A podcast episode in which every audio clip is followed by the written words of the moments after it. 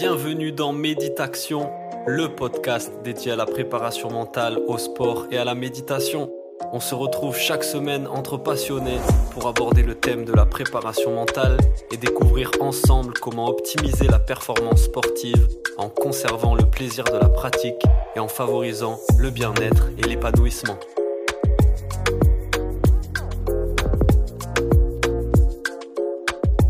C'est parti, bonjour à à tous, bienvenue sur le podcast Méditation, nouvel épisode, nouvel invité, vous connaissez la chanson. Et aujourd'hui, je reçois une sportive de haut niveau qui a commencé le football à 6 ans. Elle est maintenant footballeuse professionnelle. C'est la capitaine de l'équipe féminine des Girondins de Bordeaux qui évolue en D1. Elle a presque 200 matchs à son actif avec les Girondins. Elle est aussi psychologue et donc je pense qu'elle a une vision du sport de haut niveau et de la préparation mentale super intéressante. Je suis ravi de pouvoir échanger avec elle aujourd'hui, mesdames et messieurs. Andrea Lardès dans le podcast Méditation. Salut Andrea, merci d'avoir accepté l'invitation et bienvenue. Salut, bah écoute, merci à toi pour, euh, pour l'invitation, c'est avec plaisir. Super. Eh, eh ben, rentrons dans, dans le vif du sujet. Toi, tu as commencé le foot à 6 ans. tu en as un peu plus aujourd'hui. Est-ce qu'on peut revenir un peu sur ton parcours sportif? Oui, alors j'ai commencé le foot du coup à 6 ans après avoir, euh, on va dire lamentablement, euh, arrêté le judo parce que c'était pas du tout quelque chose qui me convenait. Euh, donc j'ai mmh. commencé avec les garçons du côté de Mont-de-Marsan, puisque ma famille est, toujours là-bas d'ailleurs. j'ai évolué donc dans le club de l'Étoile sportive montoise jusqu'à mes 13-14 ans avec les garçons, 14 ans, ouais. Et après, je suis partie donc dans l'équipe féminine du club. J'y ai joué, j'y ai passé deux saisons. Euh, et puis en 2010-2011, j'ai, pour mes études, du coup, j'ai rejoint le, le, la ville de Bordeaux et du coup l'ES Blanquefort par la même occasion, qui à l'époque évoluait en deuxième division. Et c'est en 2015-2016, donc sur cette euh, saison-là, en fait, que le, la section féminine de Blanquefort a basculé Girondins de Bordeaux. Donc je me suis retrouvée euh, dans la première équipe féminine des Girondins de Bordeaux, à évoluer en D2 donc pour cette saison-là. Et en, en fait, on est monté tout de suite la première année. Donc depuis la saison 2016-2017, j'évolue en, en, D1 et je suis toujours au club. Chouette, chouette. à ce moment, euh, au moment où tu commences le, le, football et dans tes, dans tes jeunes années là, c'était qui tes sources d'inspiration dans la vie et dans le foot? Ah, c'est une bonne question. Oui, c'était plus généralement dans le sport. Bah, euh, je suis, je suis de 94, donc j'ai plus ou moins connu la Coupe du Monde 98. Euh, mmh j'ai pas mal, un peu plus suivi même celle de, de 2006. Donc j'avoue, comme il y avait peu de références, en tout cas dans mon sport et dans ma discipline de sportive, on voyait très très peu le, les filles à la télé. Donc c'était plutôt Zizou, moi, à ce moment-là, qui, qui m'inspirait ou qui en tout cas me donnait envie de, de continuer. Après, dans la vie, euh, j'avais pas vraiment de, mentor ou de personnes qui m'inspiraient spécifiquement. C'était plutôt, euh, c'était plutôt dans le foot, on va dire. Et après, je me suis forgée petit à petit avec les, on va dire, les gens autour de moi plutôt. Yes, donc Zizou est le seul, l'unique, le modèle de toute une génération euh, de footballeurs et footballeuses. Donc, qu'est-ce qui t'a inspiré le plus chez Zinedine Zidane? Bah, je dirais jusqu'à 2006, c'était son calme. euh, forcément, la, la finale m'a un peu fait revoir cette, cette facette, cette facette-là. Mhm. Mais je me suis dit qu'au final, il était humain. Donc, c'est peut-être euh, aussi ce qui m'a renforcé dans mes convictions en me disant, bon, certes, c'est Zizou, certes, il a l'air très calme, il est hyper talentueux, il est, il est élégant à, à avoir joué, mais il est comme tout le monde et en fait, il peut aussi péter un câble. Donc, je pense que c'est peut-être même encore plus ce qui m'a fait me, sentir euh, liée ou proche de lui, non pas forcément par le talent, mais plutôt parce que ça le rendait humain et que c'était potentiellement des réactions qu'on pouvait avoir et que je pouvais avoir aussi. Mmh. C'est vrai que, bon, en plus de l'aspect technique et footballistique, il dégageait un calme et une maîtrise, une sérénité euh, incroyable. Ça, c'est justement quelque chose qui t'a inspiré, dans lequel tu te retrouves, toi, aujourd'hui? Aujourd'hui davantage, mais c'est quelque chose, je pense, qui m'inspirait surtout quand j'étais plus jeune parce que c'était pas du tout le cas pour moi. Enfin, en tout cas, c'est ce que moi je le ressentais pas comme ça, mais a priori c'est ce que je dégageais. Je dégageais beaucoup de calme et de sérénité. On me le dit encore, alors que, enfin, intérieurement, c'était pas du tout le cas. Donc je pense que ouais, c'est peut-être pour ça que je me suis retrouvée un petit peu en, en lui, plutôt parce que j'aimerais Et j'aurais aimé, surtout à ce moment-là, euh, dégager la même chose et surtout ressentir la même chose. Ouais. Ouais, c'est différent d'un profil, beh, d'un Gattuso ou des des joueurs qui étaient beaucoup plus énervés et finalement, j'ai l'impression que l'un ou l'autre, c'est des grands joueurs et ces ces caractéristiques-là, mentales justement, cette personnalité qu'ils ont, leur ont tous les 2 servi. D'un extrême à l'autre, d'être calme ou être, plutôt enragé, la rabia comme ils disent, en espagnol, ça peut te servir, ça dépend de ton profil ou De ta personnalité. Oui, oui, complètement et je pense qu'en plus Zizou, pour le coup, c'est certainement un des aspects qui l'aide aussi dans sa carrière d'entraîneur, heu, après, enfin plutôt même de manager, puisque je pense que c'est c'est important pour un entraîneur de pouvoir dégager, bah, ce que lui dégageait déjà sur le terrain, à savoir effectivement, bah, voilà, de la de la sérénité, du calme, heu, de la confiance. Donc je pense que c'est peut-être des aspects qui font que, même si je suis persuadée et on en a eu la preuve qu'il a un sacré caractère, je suis persuadée que c'est ce qui fait aussi qu'il peut faire une très belle carrière en tant qu'entraîneur. Mmh mh. Tu disais que, mmh, intérieurement, c'est pas forcément ce que tu ressentais toi, malgré ce que ce que les autres pouvaient percevoir de toi. Qu'est-ce que qu'est-ce que tu ressentais et à quel point du coup ça ça pouvait avoir un un impact sur ta performance, sur sur tes matchs et tout ça? Moi, j'étais quelqu'un je le suis encore, mais j'ai appris à le gérer un peu, mais j'étais quelqu'un de très, très stressé et j'avais beaucoup de mal à gérer mes émotions. Alors quand j'étais déçue, quand j'étais en colère, ça se voyait quand même assez rapidement ou en tout cas moi j'avais l'impression que ça se voyait très, très vite, heu, parce que j'avais les larmes qui montaient, je devenais vite très rouge et cetera. Je jouais qu'avec des garçons donc peut-être que c'est ce qui fait que j'essayais, on va dire, de canaliser ça. Heu, surtout que j'avais été capitaine à ce moment-là, donc je pense que j'avais déjà conscience qu'il fallait aussi que je me maîtrise pour, heu, bah, voilà, pour, heu, pour le collectif. Mmh mh.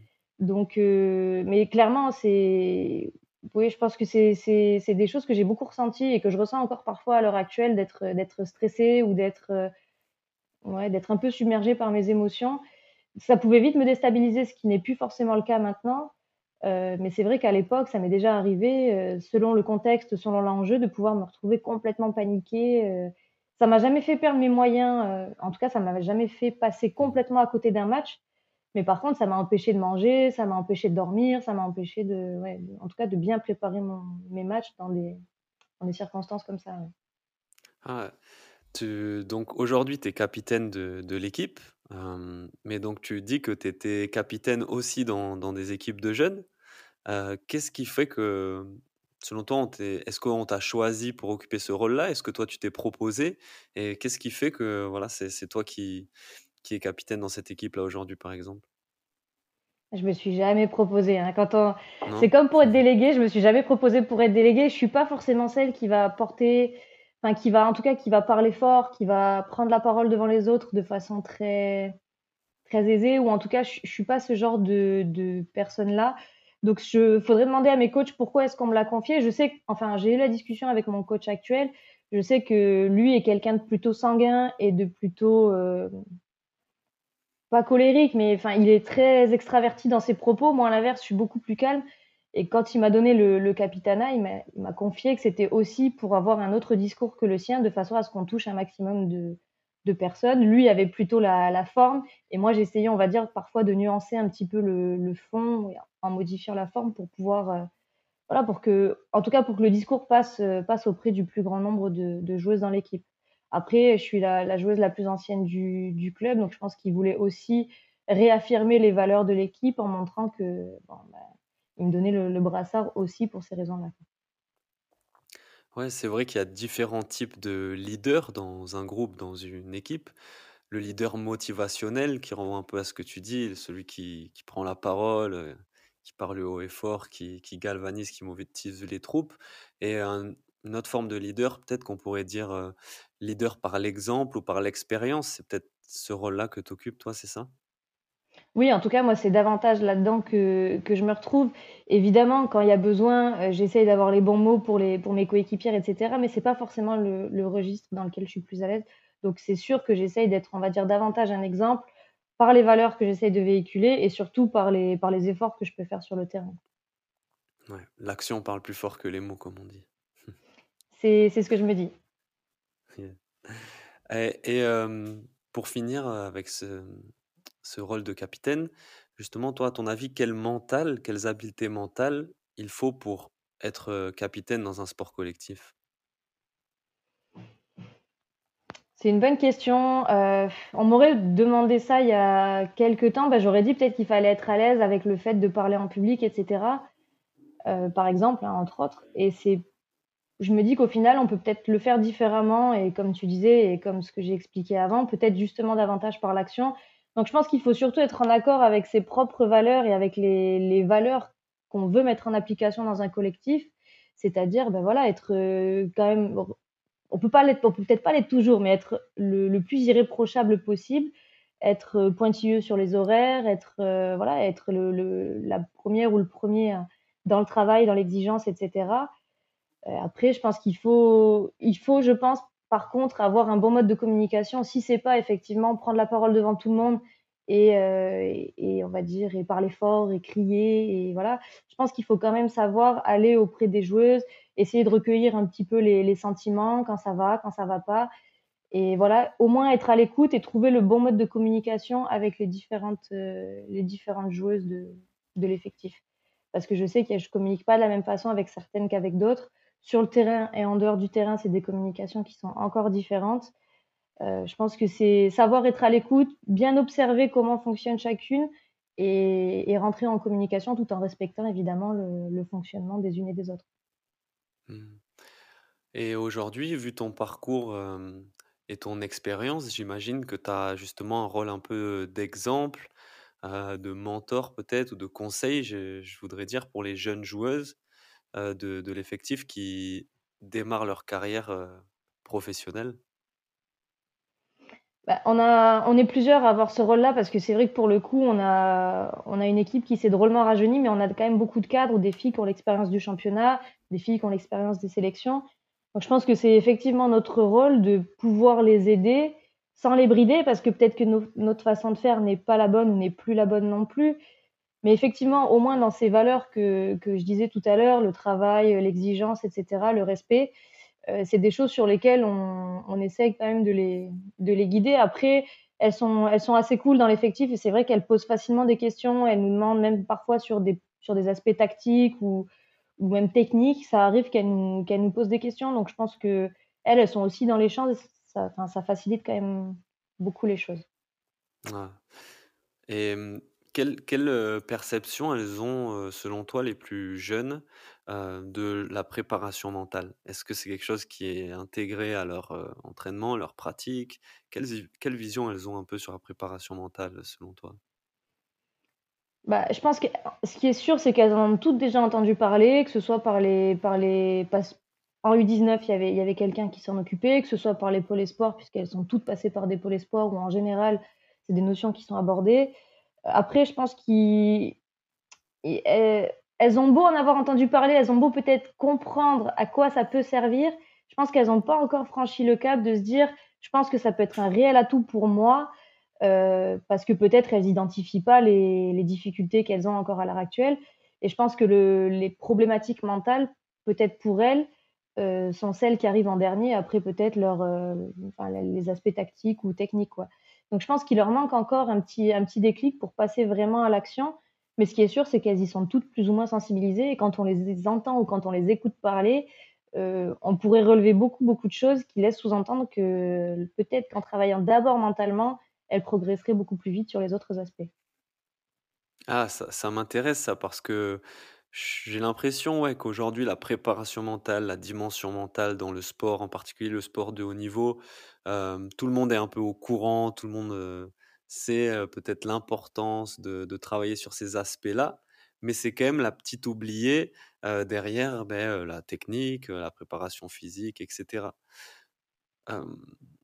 où je voulais en venir Oui, qu'est-ce qui, qu'est-ce qui fait selon toi que justement, elle, reste, elle reste derrière et, qu'elle n'est pas encore totalement intégrée, elle n'est pas au, même plan en fait que, les autres aspects de la performance? Bah, je pense déjà parce que dans les fédérations, dans les, dans les clubs, dans les, enfin, je parle, je parle pour le football parce que c'est ce que je connais le mieux, mais je pense que déjà dans, les, dans beaucoup d'infrastructures, c'est pas, c'est pas euh, complètement reconnu, complètement validé. On voit très peu de préparateurs mentaux, de psychologues en tout cas, qui travaillent dans le sport ou qui sont là pour les sportifs. Euh, je pense que c'est ce qui fait que parfois, du coup, certains sportifs bah, comprennent pas ou pensent que c'est peut-être pas la priorité. Et je pense aussi qu'on a longtemps fait ressentir aux sportifs que le mental, entre guillemets, c'était, c'était à eux de le, de le, de le gérer, qu'on l'avait ou on l'avait pas. Et en fait, euh, très souvent, c'était euh, ah, il a le mental pour réussir ou ah non, elle a pas le mental pour réussir, enfin des choses comme ça. Et c'est parfois encore présent dans des discours ou dans des causeries, hein, je l'entends encore euh, très très régulièrement. On parle beaucoup beaucoup d'aspects mentaux, mais à aucun moment on se dit que ce serait intéressant de le travailler. Donc peut-être qu'il faut que plus haut on sensibilise davantage. Et après, je pense qu'il faut peut-être quelqu'un au sein des effectifs aussi pour faire prendre conscience dans le discours des joueuses euh, qu'elles peuvent parfois avoir sur quand, on leur demande d'expliquer leur contre-performance ou leurs points d'amélioration, peut-être qu'il faut qu'il y ait quelqu'un qui dise OK, donc ça peut être intéressant que tu bosses là-dessus, donc je te conseille d'aller voir quelqu'un. Et parfois, je pense qu'il faut juste cette petite phrase-là, ce petit déclic pour engendrer quelque chose. Mais je pense que c'est le genre de conseils qui, pour le moment, dans les clubs, en tout cas, sont, sont trop rares. Ah ouais, mais c'est super intéressant, c'est-à-dire qu'on sait euh, l'importance le mental dans la performance sportive, mais c'est encore vu un peu comme quelque chose d'inné, tu l'as ou tu l'as pas, et pas comme quelque chose qu'on peut travailler, renforcer et développer. Et c'est justement là tout l'intérêt, euh, enfin tout ce que cherche à faire la préparation mentale. Ben oui, ou alors on dit, euh, ok, il faut que tu bosses mentalement, mais on nous dit jamais comment faire, ou en tout cas, on nous dit pas avec qui et comment il faut le faire. Donc c'est vrai que c'est c'est particulier, mais j'ai déjà entendu des coachs euh, et encore récemment dire ouais, il faut que tu travailles là-dessus, il faut que tu prennes confiance. mais comment? Donc, euh, mais ça, on l'entend beaucoup. Hein. Comme on dit, ouais, euh, aie confiance, concentre-toi, mais en effet, on nous, nous apprend pas comment faire. Ok. C'est ça. Et, les anciennes générations, justement, dans le football, quelle vision elles ont, tu penses, toi, de la préparation mentale? Euh, Ça dépend ce que tu appelles ancienne génération, si c'est la mienne ou celle encore avant, mais, mais je pense qu'il y a un intermédiaire en fait entre les jeunes qui sont arrivés et moi, parce que je sais que par exemple moi sur ma génération, c'est arrivé presque un peu tard, euh, vraiment cette, euh, on va dire cette normalisation de la préparation mentale. Donc on est tous d'accord pour dire que ça nous aurait fait du bien à un moment, mais on est tous d'accord aussi pour ne pas le faire maintenant, en estimant que plus ou moins c'est trop tard. Donc je sais qu'il y en a, il y en a de ma génération qui s'y sont mises un peu tardivement. Et il y en a d'autres qui estiment qu'en gros, ça aurait été bien quelques années plus tôt, mais que maintenant, c'est plus la peine. Par contre, effectivement, il y a une génération intermédiaire, puisque bon, il y a quand même presque 10 ans d'écart euh, entre les plus jeunes de mon effectif et moi. Et sur celles qui ont 23, 24, 25 ans, là, je pense qu'il y a une réelle prise de conscience. Euh, j'ai par exemple, moi, trois, quatre filles de mon effectif qui travaillent, euh, je pense, de leur côté avec des, je sais pas si c'est des préparateurs mentaux ou des coachs ou en tout cas avec des applications, des choses comme ça. Mais j'en vois deux qui méditent avant les matchs. Euh, j'en vois une qui me l'a dit, elle travaille avec un préparateur mental sur tout ce qui est gestion des émotions. Alors elle le fait plutôt par message. Mais bon, c'est même si on va dire le peut-être le mode de fonctionnement n'est pas optimisé parce que ben c'est pas au club, euh, c'est c'est peut-être pas facile de faire comme on aimerait le faire. Déjà, je sens qu'il y a pour le coup il y a un cap qui a été franchi sur ces sur ces filles-là, mais certainement aussi parce qu'elles ont conscience que leur marge de progression euh, se fait certainement en fonction de ça. OK, génial, génial. Même avec des outils comme la méditation, donc c'est ouais, c'est intéressant. Et toi, justement, à quel moment tu découvres la préparation mentale? Alors, euh, moi, du coup, je l'ai découverte quand je suis rentrée en en fait, quand je suis rentrée en psycho, donc euh, je ne sais plus exactement en quelle année c'était, mais j'avais fait médecine pour être kiné, pour rester dans le sport et en fait, j'ai compris rapidement que c'était pas pour moi.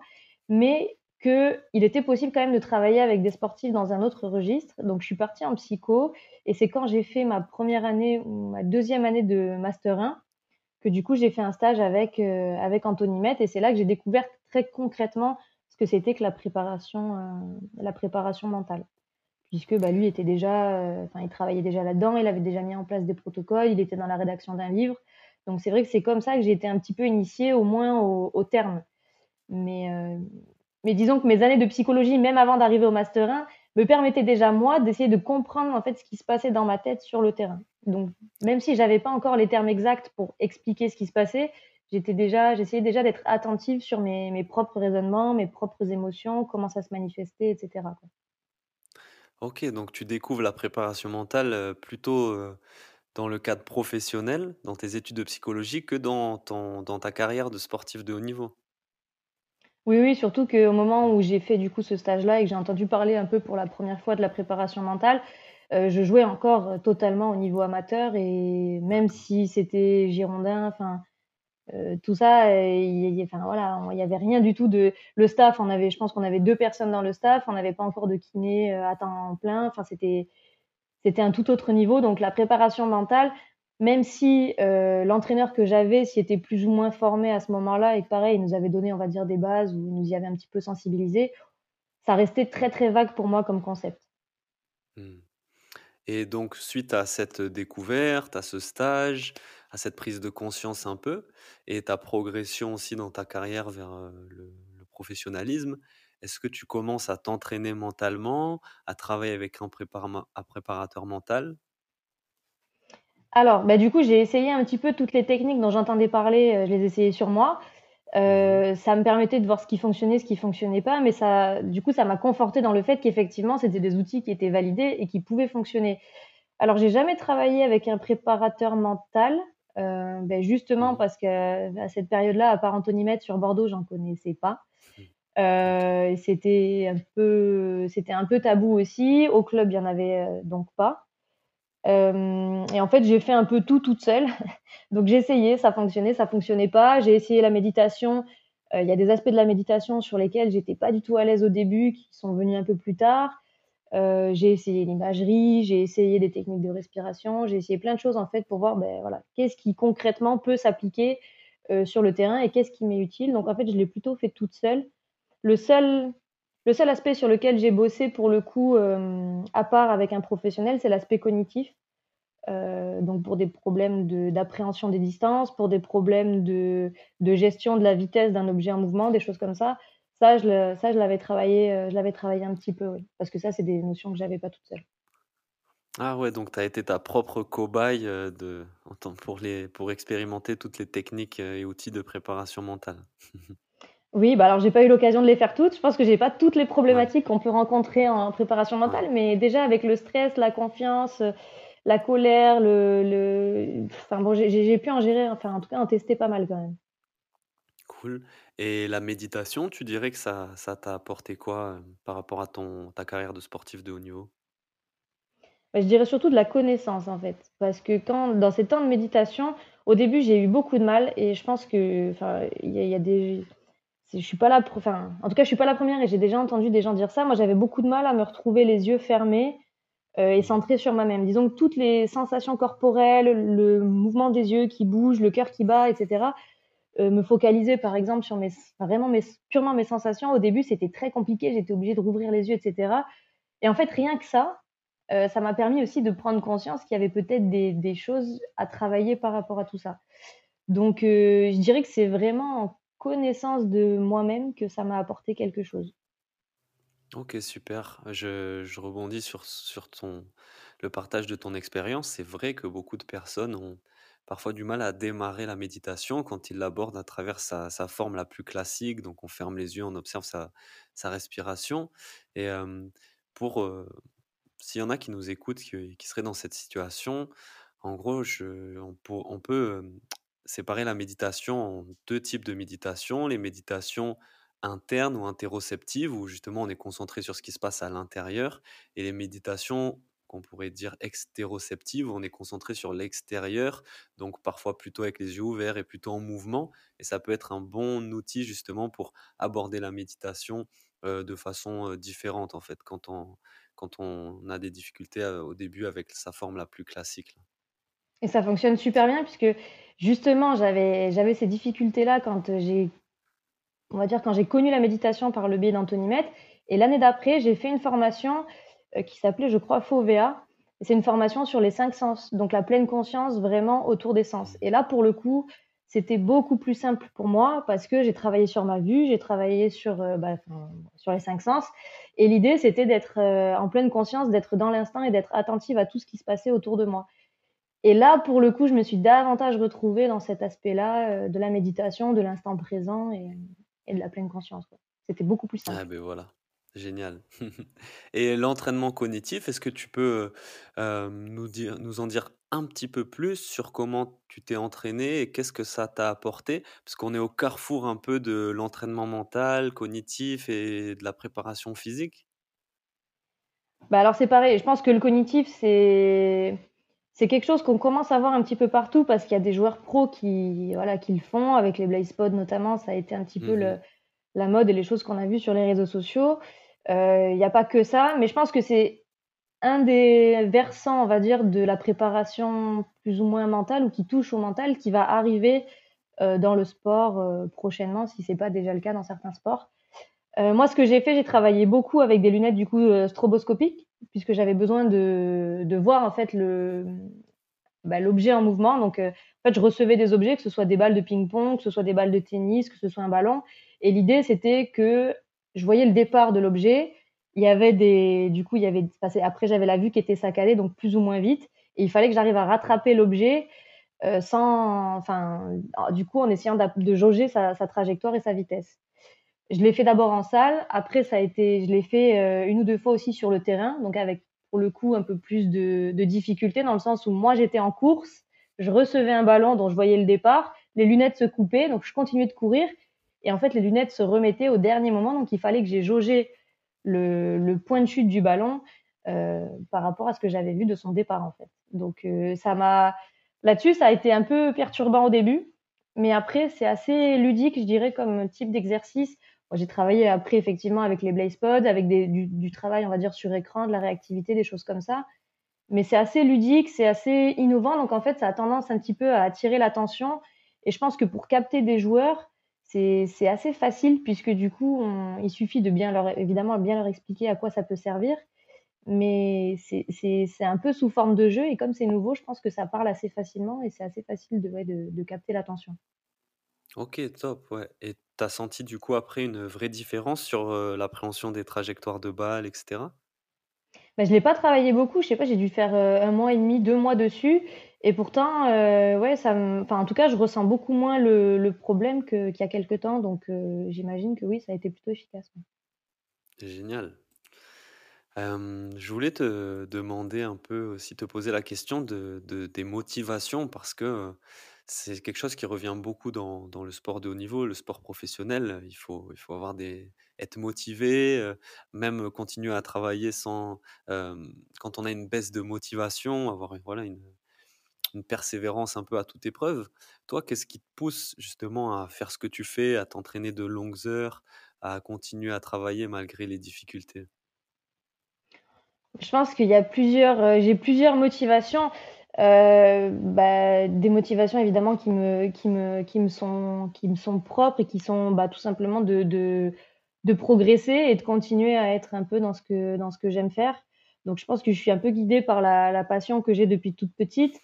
Évidemment, le milieu dans lequel j'évolue n'est plus le même que le football amateur que j'ai connu, où on allait jouer avec les copains. Euh, forcément, par moment, il y a des hauts, il y a des bas, euh, mais je pense que j'ai l'avantage, et je l'ai dit la dernière fois aux filles, en fait, je tire parfois ma force des autres, c'est-à-dire que je me motive aussi en disant, OK, tu fais partie d'un collectif, en, entre guillemets, c'est important que tu sois là pour ce collectif. Donc parfois, quand c'est moi qui suis un petit peu euh, fatiguée, que j'ai pas trop envie, que voilà, je me rappelle que, que je suis avec les autres et que les autres ont besoin de moi et que c'est important que je fasse ma part du, du job aussi. Donc euh, il y a cet aspect vraiment de progression où pour le coup quand je suis en confiance, je sais pourquoi je le fais, je sais que j'ai envie d'aller chercher un peu plus loin dans mes limites et un peu plus loin dans ce que je peux faire. Et quand je suis un petit peu au plus mal, je me raccroche à ça, à mes objectifs, mais aussi au fait que je suis dans un collectif et, je compte aussi sur ce collectif par moment pour me tirer vers le haut. OK, super, ouais, donc il y a une dimension très personnelle et une autre collective qui qui est propre au, bah, au sport collectif, quoi. Là, au fait que tu évolues dans une équipe.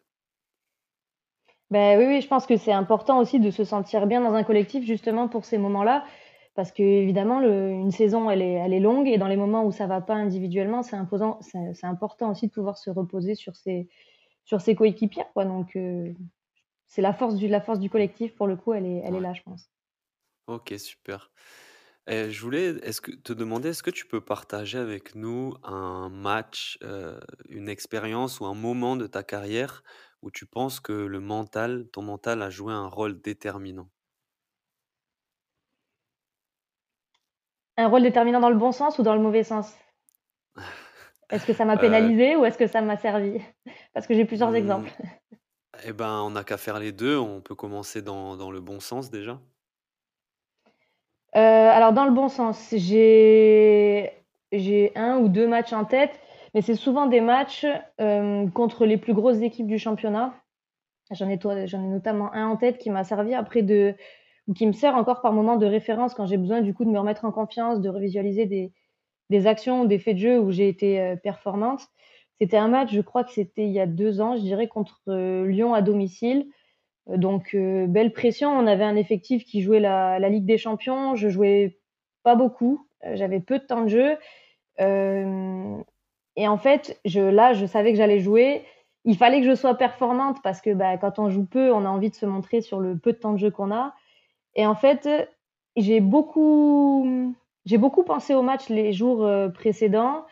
J'ai été, je pense, un petit peu stressée la veille et en fait, le jour J, j'étais mais convaincue. Je savais qu'il allait y avoir mes proches, je savais qu'il y avait avoir du monde, je savais que le match était en jeu. J'étais convaincue que tout allait bien se passer. Alors certainement aussi parce qu'à ce moment-là, je me disais: «De toute façon, elles sont meilleures que toi, donc tu peux que te surpasser si tu veux te mettre au niveau et si elles sont meilleures, si tu te fais éliminer, si si vous perdez, à la limite, bon, bah, ce sera la la logique des choses».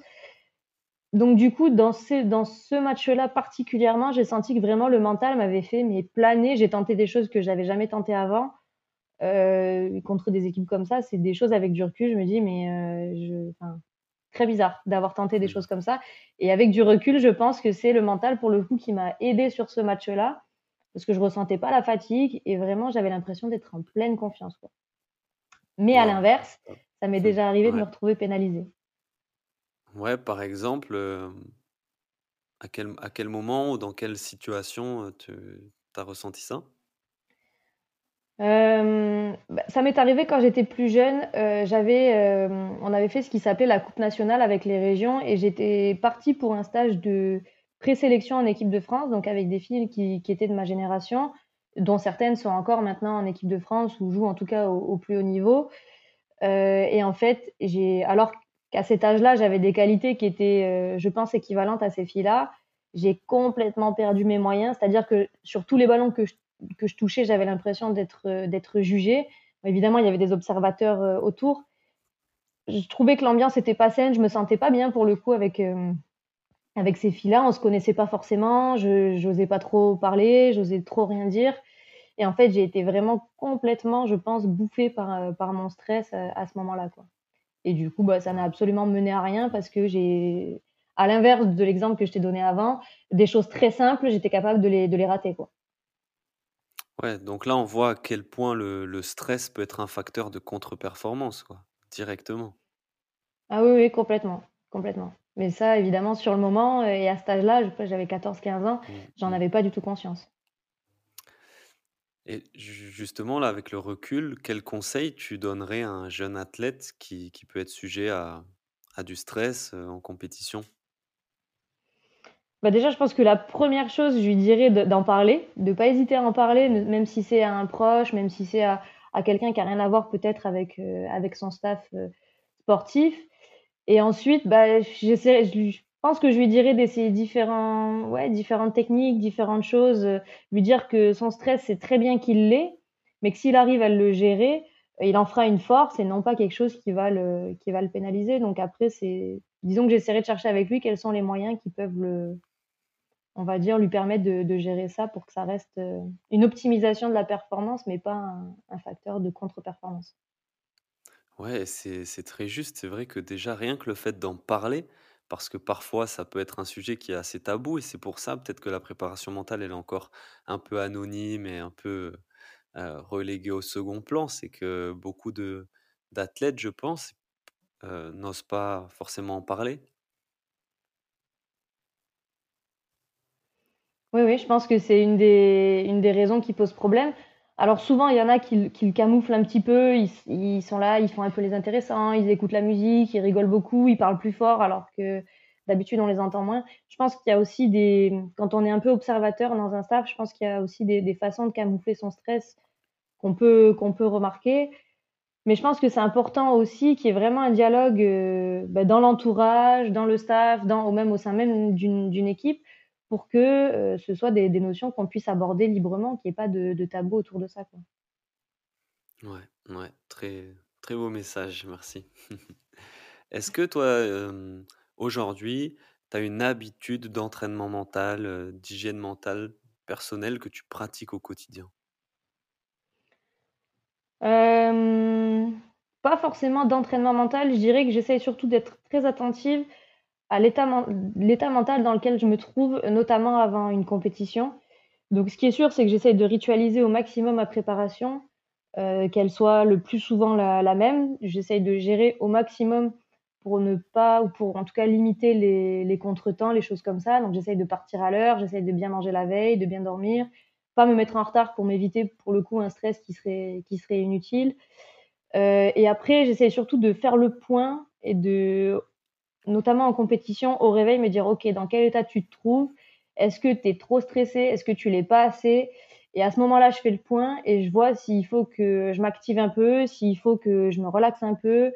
Et voilà, c'est plutôt ce genre de choses-là. Et après, systématiquement, avant les matchs, et ça, c'est quelque chose que j'avais mis en place euh, en cognitif, euh, où je voyais du coup Anthony Lespade que tu connais sûrement, mais qui bossait un petit peu aussi, enfin qui bosse en préparation mentale et sur lequel on avait bossé un tout petit peu ensemble. Euh, je revois du, justement des actions, euh, enfin mentalement, je me refais des actions du match dont je t'ai parlé avant et j'y associe une ou deux musiques qui, qui, sont pour moi pareil synonymes, on va dire, d'activation et de, de renforcement quoi. Donc disons que je fais surtout le point avec moi-même régulièrement pour voir où j'en suis mentalement et après j'ajuste. C'est ça, porter une vraie attention à ta santé mentale, en fait, c'est ça la base, quoi. Oui, oui, c'est ça. Je pense que c'est vraiment, avant de vouloir ritualiser, on va dire, ou de mettre toujours le même protocole en place, je pense que c'est important de voir dans quel état on se trouve. Si ça se trouve, un protocole qu'on a l'habitude de faire, peut-être que le jour où on va vraiment bien, on peut l'alléger ou on peut légèrement le, faire varier. Et à l'inverse, on peut peut-être le renforcer ou le, le modifier quand euh, on sent que mentalement on n'y on est pas du tout et qu'on a besoin de, de travailler. Donc, je pense que c'est vraiment important et je pense que c'est la base avant d'entamer ou de, ou en tout cas c'est la base quand on commence avec un préparateur mental d'apprendre à se connaître et de comprendre quelles sont nos réactions, quelles sont peut-être les émotions qui prennent le plus le dessus, dans quelles circonstances, euh, etc. Enfin, tout ce genre de, de choses-là. Quoi. Ouais, yes. Dans ce que tu dis aussi, il y avait aussi la question de et je trouve c'est assez sous-estimé d'essayer de contrôler et de maîtriser, heu, autant que possible son environnement autour de son sport. Toi, tu as beaucoup de de routines comme ça, de rituels, je sais pas, qui concernent ton matériel, heu, tes trajets, tes tes échauffements même, ce genre de choses? Ouais, j'en ai pas mal. Alors, heu, à l'échauffement, pas tellement puisqu'on a un échauffement collectif, donc j'ai mes petites, OK. j'ai mes petites routines avant, mais c'est c'est assez c'est assez variable. Pareil, je fais le point, physiquement, savoir comment je me sens et sur quoi j'ai besoin de peut-être de me mobiliser davantage avant un match. Heu, après au niveau du matériel, oui, heu, je prépare, heu, je prépare régulièrement mon sac, enfin je prépare tout le temps mon sac la veille de façon à ce que je sois pas en speed le matin. Je sais, qu'est-ce que je vais manger, je sais approximativement combien de temps je vais dormir. Évidemment, après, on s'endort, on se réveille plus ou moins. Je pense que c'est surtout ça. Après, effectivement, le trajet, j'essaie de bien gérer mon trajet. J'aime pas du tout, ça m'arrive parfois d'être, euh, évidemment, on peut pas tout anticiper, donc forcément, ça m'arrive d'avoir des bouchons ou d'avoir un problème sur la route, etc. Bah, l'idée, c'est que je parte un peu plus tôt pour pouvoir anticiper ces problèmes-là et me dire, OK, il y a un problème, pas de souci, je l'avais anticipé. Le but, c'est que vraiment, je rajoute pas de, de pensées, euh, de parasites superflues à celles qui peuvent déjà, euh, déjà être là par rapport au match, quoi. Bah, ouais, ouais, ça c'est vrai et c'est vrai, j'ai l'impression que c'est assez sous-estimé parce que ça comme tu dis, ça permet de réduire un peu la charge mentale qu'il peut y avoir déjà quand on est dans un environnement très, compétitif et tout ça et essayer de maîtriser ces petites choses qu'on peut maîtriser ça réduit, vachement de stress et de parasites, je trouve, comme tu dis. Bah, après, c'est ça. Après, il faut évi évidemment, il y a l'effet inverse, c'est-à-dire qu'à vouloir tout contrôler, peut-être que mmh. la, du coup la moindre contrariété peut prendre une ampleur de, de, fou. Donc il faut être conscient aussi qu'il y a des choses qu'on peut contrôler et qu'il peut y avoir des incertitudes ou des choses un peu incontrôlables. Donc ça, évidemment, il faut trouver le juste milieu entre les deux. Mais c'est sûr que me lever le matin en ayant mon sac à faire et en me rendant compte que finalement, bah, j'ai pas lavé mes affaires ou que euh, euh, je pars trop tard parce que j'avais oublié qu'il fallait que je passe à un endroit récupérer une fille. Enfin, tout ça, c'est le genre de choses je préfère limiter et un ou deux jours avant, déjà, je suis au clair avec, euh, avec ma tenue, avec mon trajet et avec, avec tout ça. Ouais. C'est très, très juste. Ouais, je, je trouve aussi que les, les grands athlètes, en tout cas, bon, voilà, dans le sport de haut niveau, les, les athlètes ont cette capacité à la fois à, bien anticiper les choses, à bien maîtriser et contrôler ce qu'ils peuvent en termes d'entraînement, de routine, de rituel, de matériel, etc. Mais en même temps font preuve de grande capacité d'adaptation et d'une flexibilité mentale qui leur permet de bien réagir en cas d'imprévu et de difficultés. Oui, c'est ça dans ta carrière sportive, toi, quel a été ton plus bel échec et pourquoi? Euh, c'est une bonne question.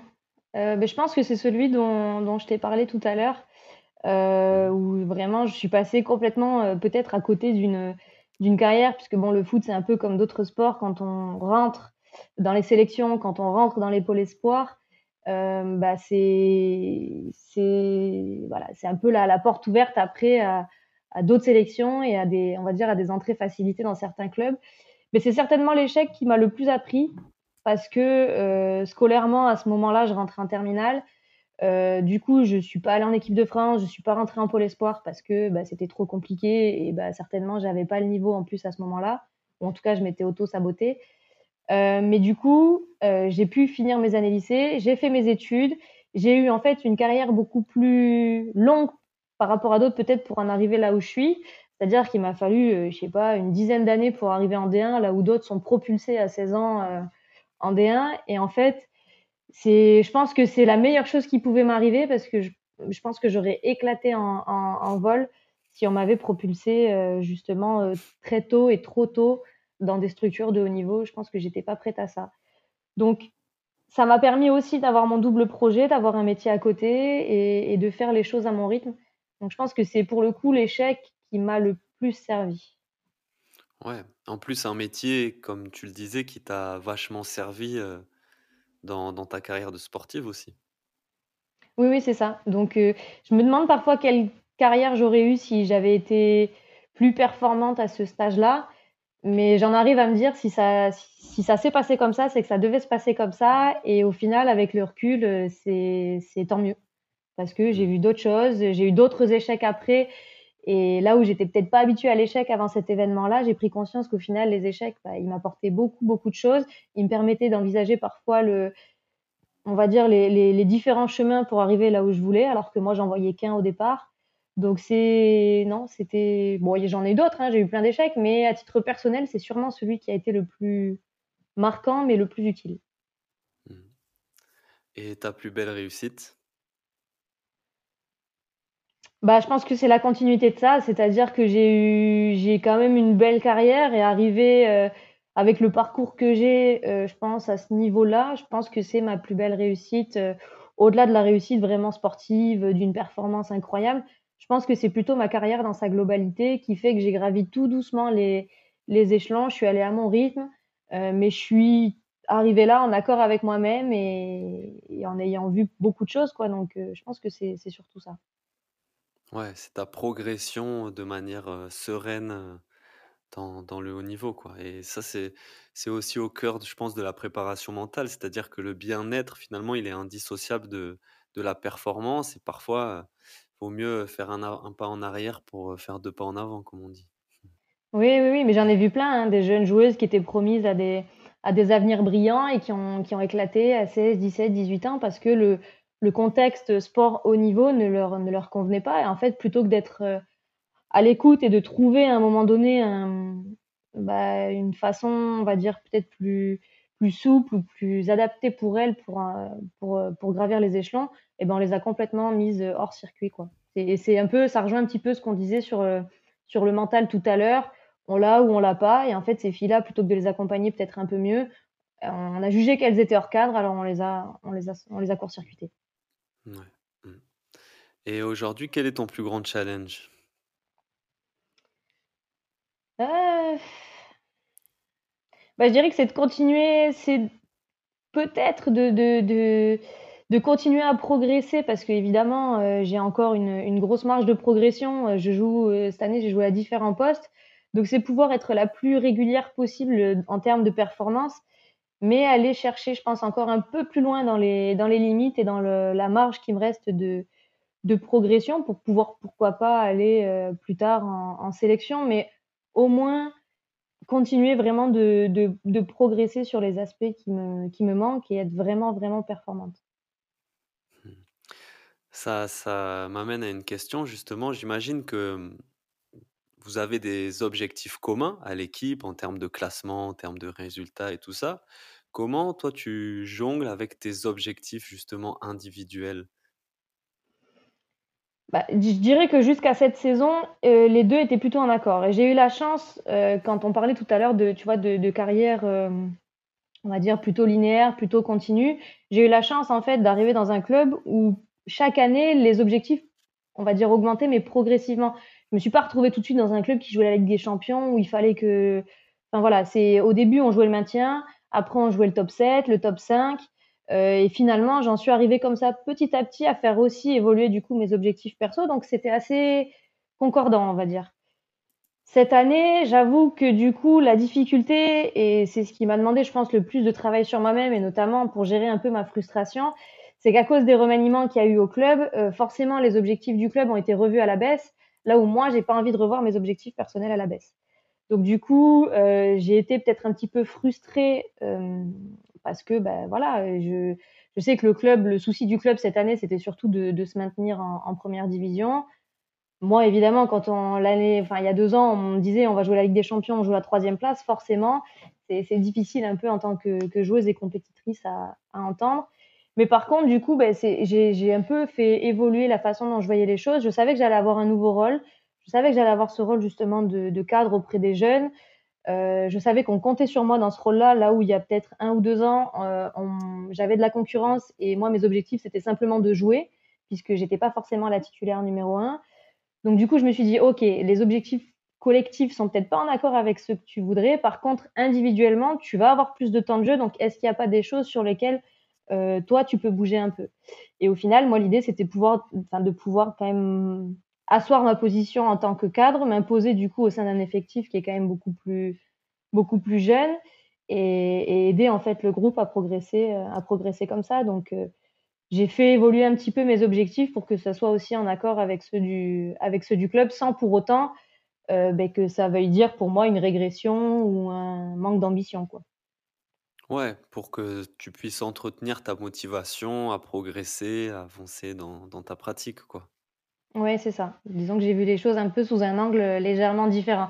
Après, j'avoue que j'espère que les, les ambitions au niveau du club vont remonter parce que c'est toujours plus simple quand les ambitions du, du club nous tirent aussi vers le haut et nous, nous poussent à, à revoir nos propres ambitions euh, à la hausse. Ouais, ce que j'allais te demander par rapport à la Ligue des Champions. Donc, tu as eu l'occasion de jouer des matchs de, de Ligue des Champions. Est-ce que c'est, vraiment plus motivant? Est-ce qu'il y a on est galvanisé par, cette compétition? Oui, bah, alors nous, on a joué que des tours préliminaires au final puisqu'on s'est fait sortir, Mmh. mais on s'est fait sortir par une équipe qui est en demi-finale ou enfin régulièrement dans les dans les dans le carré final de la Ligue des Champions donc c'est forcément hyper motivant. Déjà, on on va jouer à l'extérieur, donc nous, on a voyagé en Suède, on a voyagé en Allemagne, heu, c'est des choses Mmh. qu'au quotidien on connaît pas. On a joué 2 matchs par semaine, c'est pareil, c'est des choses qu'on connaît pas. Et surtout, on joue contre des clubs euh, qui, sont quand même hyper connus dans le, dans le milieu du, football, quoi. Donc euh, forcément, c'est toujours plus, c'est toujours plus galvanisant. Mais je trouve ça plus valorisant encore d'y être arrivé avec mon, équipe, avec mon groupe, que d'avoir été propulsé déjà dans un groupe qui jouait la Ligue des Champions. Vraiment, ça avait une saveur encore plus particulière pour toutes celles qui étaient déjà au club, puisque c'est nous qui avions fait en sorte euh, d'en arriver là et c'est nous qui avions la chance de, jouer ça. Quoi. Je trouve que le, ça rendait vraiment encore le, le, challenge un peu plus, un peu plus excitant que si, par exemple, on allait à Lyon, qui, est déjà en Ligue des Champions et qui est déjà multiple vainqueur de la Ligue des Champions. Bien sûr, c'est très excitant, mais pour autant, euh, on sait que le travail, il a été fait avant nous, qui sera fait après nous, et voilà. Alors que là, c'était vraiment une expérience hyper particulière qu'on a vécue collectivement comme, comme quelque chose d'hyper symbolique quoi, par, rapport au tout travail, par rapport à tout le travail qu'on avait fourni.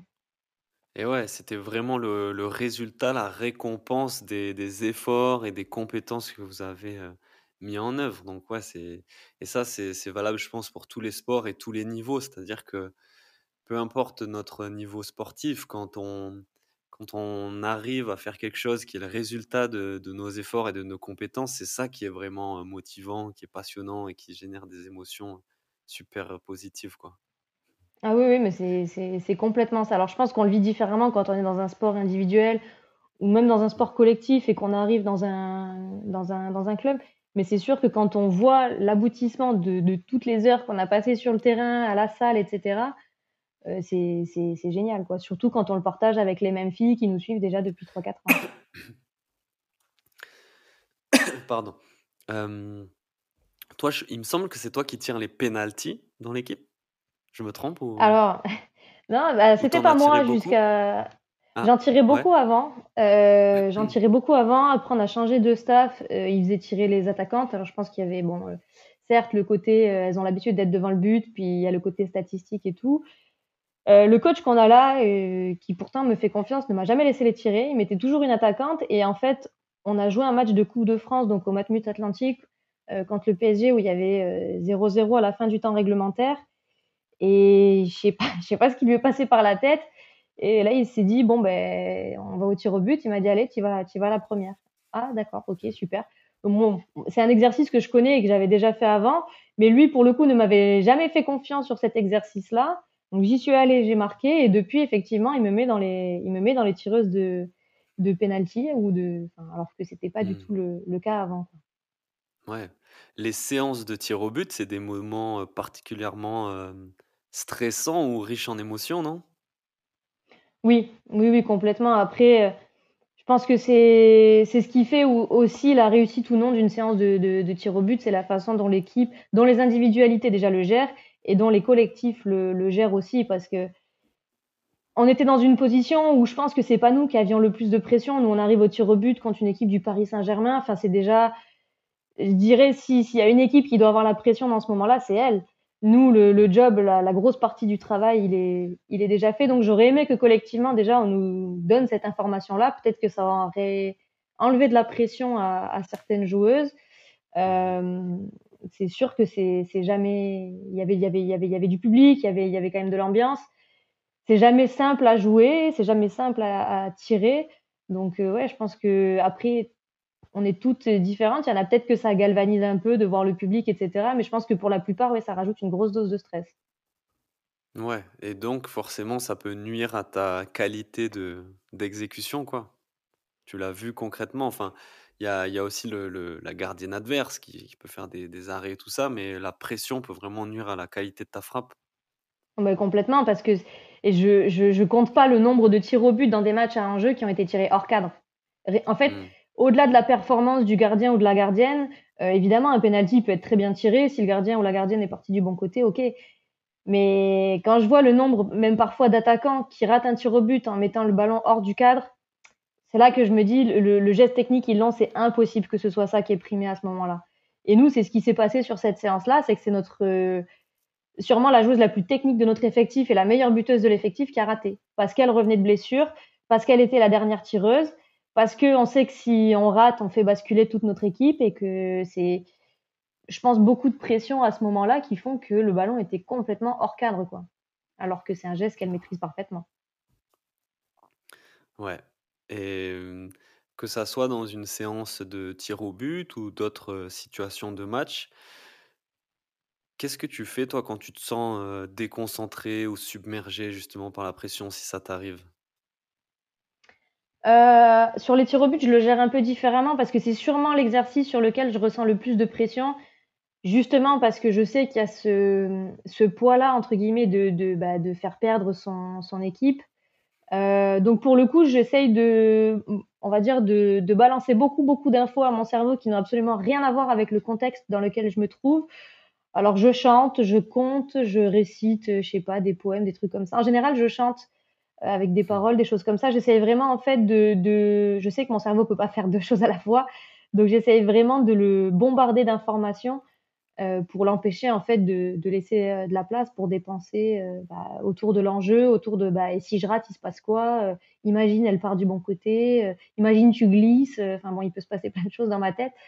Donc vraiment, je le, je le canarde d'informations, au moins sur cet exercice-là. Après, quand c'est un match, c'est un contexte un petit peu différent. Je sais que l'enjeu n'est pas le même, que je vais faire des erreurs. Donc déjà, je suis ok avec le fait que tout ne sera pas parfait dans mon match. Et ça, je pense que ce serait déjà une erreur de croire que tout va être euh, parfait. Donc déjà, c'est me laisser un peu de, marge aussi et de souplesse par rapport à mes erreurs et me dire quand j'en fais une, c'est ok euh, et essayer voilà de me reconcentrer. pour le coup, j'utilise effectivement les, on va dire les, les éléments extérieurs à moi. Alors j'essaye d'éviter le public, mais j'essaye de me recontextualiser, de me voilà, de me recentrer vraiment sur l'instant, sur ce qui se passe autour de moi, etc. Ouais, en gros, tu, tu décides volontairement de placer ton attention et ta concentration quelque part pour pas que ça soit ton mental qui parte à droite et à gauche dans ce genre de situation, quoi. Toujours Oui, c'est ça. refocaliser son attention euh, là où tu veux, en fait. Que ça soit une chanson ou autre chose. Oui, c'est ça, c'est l'idée. Après, il faut être conscient que l'attention se, se barre. Mais ça, c'est mmh. tout l'intérêt, justement, d'être sensibilisé à la préparation mentale et d'être un peu attentif à ce qui se passe dans nos têtes, quoi. Ouais. Tu, parles de chansons, tu as parlé de musique tout à l'heure aussi, ça c'est une question que, que je pose. Est-ce qu'il y a une musique que tu écoutes euh, à, l'entraînement ou avant un match qui, qui te motive particulièrement? Pour ajouter à la playlist méditation? Ouais, alors je sais peut-être qu'elle y est déjà, hein, je sais pas, mais euh, moi j'écoute euh, Beyoncé, Round the World. Donc forcément, bon, c'est un peu féministe, mais c'est pas forcément pour les paroles que je l'écoute, c'est surtout pour la rythmique. Euh, parce que je trouve que c'est un rythme qui, moi, me, me, fait du bien. Donc, euh, c'est la chanson que j'écoute euh, systématiquement avant un match, ou surtout avant un match. Avant les entraînements, pas, pas forcément. Avant un match, ok, Beyoncé, chouette. Est-ce qu'il y a un livre qui t'a particulièrement marqué, qui a eu un impact sur ta vie Alors, pas nécessairement, je suis en train de réfléchir. Mais il y en a un que j'ai lu il y a pas longtemps et que j'ai beaucoup aimé, mais il, a, enfin, il est en lien avec le sport, oui et non. C'est plutôt un, sur l'entrepreneuriat, puisque j'ai lu l'autobiographie de Philip Knight, qui est donc le créateur de Nike. Et en fait, j'ai adoré son parcours. Euh, j'ai adoré la façon déjà dont il le raconte, mais surtout j'ai adoré son parcours que je trouve assez euh, inspirant. Et j'aime bien lire comme ça des, autobiographies. Je trouve que c'est ce qu'il y a de plus sincère et en tout cas de plus vrai. Et on retrouve justement beaucoup de notions qu'en fait on, connaît déjà en tant que sportif. J'avais lu à l'époque celle de Zlatan Ibrahimovic, j'ai lu aussi celle de Johnny Wilkinson. Et c'est vrai que c'est ce genre de, de bouquins moi que j'aime bien et qui me qui m'inspirent en général et qui me font prendre conscience qu'en fait les problématiques qu'on rencontre, on n'est pas on n'est pas tout seul à les rencontrer quoi. Ouais, tu t'es vraiment retrouvé dans l'histoire, euh, dans le dans le parcours de Phil Knight. Ouais, j'ai beaucoup aimé. Pourtant, c'est ouais, c'est pas vraiment dans le domaine du sport du coup. Enfin, même si évidemment il y a du il y a du lien, mais c'est c'est ouais, c'est des parcours qui sont qui sont inspirants. Mais tu vois, dans la biographie de Wilkinson, je sais qu'il raconte et c'est ça a déjà fait le tour d'internet et tout, mais il, est connu pour être quelqu'un de très très anxieux et de et il vomissait avant avant avant souvent avant les compétitions. Et justement, et son sa, sa technique du coup de de, de tir il l'a élaboré pour pouvoir gérer aussi euh, bah, son stress à ce moment-là. Et ça, en fait, c'est des choses qui sont hyper intéressantes en prépa mentale. Quoi. Mmh, mmh. Ouais, avec, dont on peut s'inspirer après, nous, dans notre, dans notre vie ou dans notre pratique sportive. Field Night, l'art de la victoire, c'est ça? C'est ça. C'est le nom du livre? Ok, Field Night, l'art de la victoire. Super, on va arriver bientôt à la fin de, du podcast et des questions. Je voulais te demander, est-ce que tu pourrais me recommander un invité ou une invitée avec qui je pourrais parler justement de sport et de préparation mentale, de ce qui tourne autour de ça? Ah, C'est une bonne question. Bah, ce serait peut-être intéressant justement d'avoir une jeune ou d'avoir quelqu'un d'une génération qui, qui, émerge là, tu vois, 17, 18, 19 ans, qui, qui, mmh. est propulsé qui est propulsée à haut niveau et qui, enfin, voir quel est son regard sur la préparation mentale, comment est-ce qu'elle en a entendu parler et quel est son point de vue par rapport à ça. Je pense qu'avoir une jeune comme ça, ça pourrait être, ça pourrait être intéressant. Ouais, c'est clair, carrément. Parce que donc c'est vrai, toi par exemple, tu as commencé le football en amateur, puis petit à petit, ça s'est professionnalisé, tu es donc devenu professionnel. Là, les jeunes joueuses à peut-être 16, 17, 18 ans sont directement dans des effectifs professionnels, c'est ça? Oui, c'est ça. C'est ça. Bah là, la plupart de chez nous, il y en a qui ont signé 17 ans, 18 ans, 19 ans. Ouais, c'est les tranches d'âge qui signent à l'heure actuelle, en tout cas chez nous, dans d'autres clubs aussi. Mais oui, oui, c'est sur ces catégories d'âge-là que ça commence maintenant. Et ouais, donc ouais, ce serait intéressant. Ok, je vais, je vais voir ça. est-ce que tu peux nous dire ben, où est-ce qu'on peut te voir? Est-ce qu'il y a des matchs bientôt, des échéances importantes Alors, ben nous, il nous reste trois matchs. Euh, je sais que là, on a, le problème, c'est qu'on a des, des trous dans les calendriers. Donc, le prochain match, on se déplace à Rodez. Mais on a un match à domicile. C'est notre dernier match à domicile euh, mi-mai, je crois. J'ai plus la date en tête. Ça doit être le, aux alentours de la vingtaine de mai contre Fleury. Donc je pense qu'on jouera au Bousca. En général, on joue le samedi après-midi, mais c'est notre dernier match à domicile. Donc s'il y en a qui veulent venir, c'est avec plaisir. Ok, super. Ben, hmm, donc pour ceux qui sont sur Bordeaux et aux alentours, autour du week-end du 20 mai, donc match Ouais, je peux vérifier, mais je crois que c'est l'équipe. Euh, ben ok, ben moi je vais essayer de venir, voilà, je vous le dis. S'il y en a aussi qui nous écoutent, qui, qui aimeraient venir, eh ben on pourra se, se rencontrer et échanger là-bas en plus, et suivre le match et supporter euh, l'équipe et Andrea. Avec plaisir. C'est Est-ce gentil. que on peut te suivre aussi sur euh, Instagram, sur les réseaux sociaux, pour suivre ton, tes Oui, oui, oui, oui, oui. Oui, bien sûr. J'ai, bah, sur Facebook, mais je suis plus présente sur, sur Instagram, oui, oui. Ok, pour voir les, les highlights de Andrea. Ah, il y en a pas beaucoup, hein.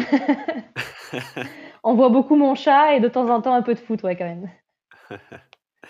Cool, ben écoute, merci beaucoup Andrea vraiment pour cet échange. Euh, merci d'avoir partagé ton parcours, ton expérience. Super intéressant. J'espère que ceux qui nous ont écoutés auront apprécié euh, l'épisode et euh, ben, je te, je te souhaite vraiment beaucoup de réussite pour, pour la suite et la fin de la C'est gentil, merci beaucoup. Hmm. Et merci pour l'invitation, du coup, c'était, avec grand plaisir. Yes, mais plaisir partagé. Merci d'avoir écouté l'épisode. N'hésitez pas à liker, à commenter. euh, Je, je répondrai à tout et ça me fera plaisir de voir ce que vous avez pensé de l'épisode.